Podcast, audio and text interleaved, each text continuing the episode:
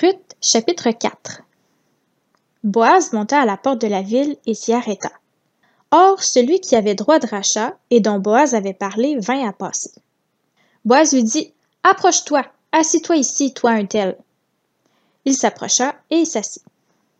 Boaz prit alors dix hommes parmi les anciens de la ville et dit Asseyez-vous ici. Ils s'assirent. Puis il dit à celui qui avait le droit de rachat Naomi est revenue du pays de Moab, et elle vend la parcelle de terre qui appartenait à notre frère Elimelech. J'ai cru devoir t'en informer et te dire, faisant l'acquisition devant les habitants de la ville et les anciens de mon peuple. Si tu veux la racheter, rachète-la, mais si tu ne veux pas, déclare-le-moi afin que je le sache. En effet, il n'y a personne avant toi qui a le droit de rachat, et je l'ai après toi. Il répondit, Je la rachèterai. Boaz dit Le jour où tu achèteras le champ à Naomi, tu l'acquerras aussi de Ruth la Moabite, la femme du défunt, et tu devras maintenir le nom du défunt sur son héritage. Celui qui avait le droit de rachat répondit Je ne peux pas exercer ce droit de rachat pour mon compte, sinon je détruirai mon héritage. Prends pour toi mon droit de rachat, car je ne peux pas l'exercer. Autrefois en Israël, pour valider toute affaire relative à un rachat ou à un échange, on retirait sa sandale et on la donnait à l'autre. C'était ce geste qui servait d'attestation en Israël. Celui qui avait le droit de rachat dit donc à Boaz Faisant l'acquisition pour ton compte, et retira sa sandale. Alors Boaz dit aux anciens et à tout le peuple Vous êtes témoins aujourd'hui que j'ai acquis de la main de Naomi tout ce qui appartenait à Elimelech, à Kijon et à Maclon, et que j'ai également acquis pour femme Ruth la Moabite, femme de Maclon, pour maintenir le nom du défunt sur son héritage, afin qu'il ne disparaisse pas parmi ses frères, ni à la porte de sa ville.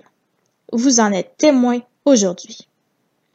Tout le peuple qui était à la porte et les anciens dirent Nous en sommes témoins. Que l'Éternel rende la femme qui entre dans ta famille semblable à Rachel et à Léa, qui ont toutes les deux donné naissance à la communauté d'Israël.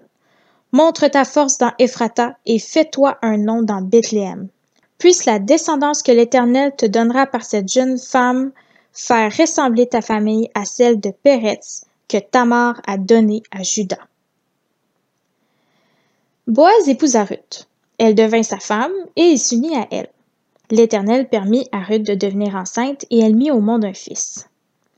Les femmes dirent à Naomi Béni soit l'Éternel qui ne t'a pas laissé manquer aujourd'hui d'une personne ayant le droit de rachat. Que son nom soit célébré en Israël. Cet enfant sera ton réconfort et le soutien de ta vieillesse, car ta belle-fille qui t'aime l'a mis au monde, elle qui vaut mieux pour toi que sept fils. Naomi prit l'enfant et le serra sur sa poitrine, et l'éleva. Les voisines lui donnèrent un nom en disant Un fils est né à Naomi, et elles l'appelèrent Obed. Ce fut le père d'Isaïe, père de David.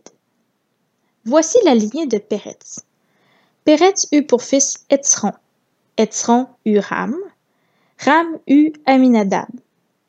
Aminadab eut pour fils Nachon. Nachon eut Salmon. Salmon eut pour fils Boaz. Boaz eut Obed. Obed eut pour fils Isaïe.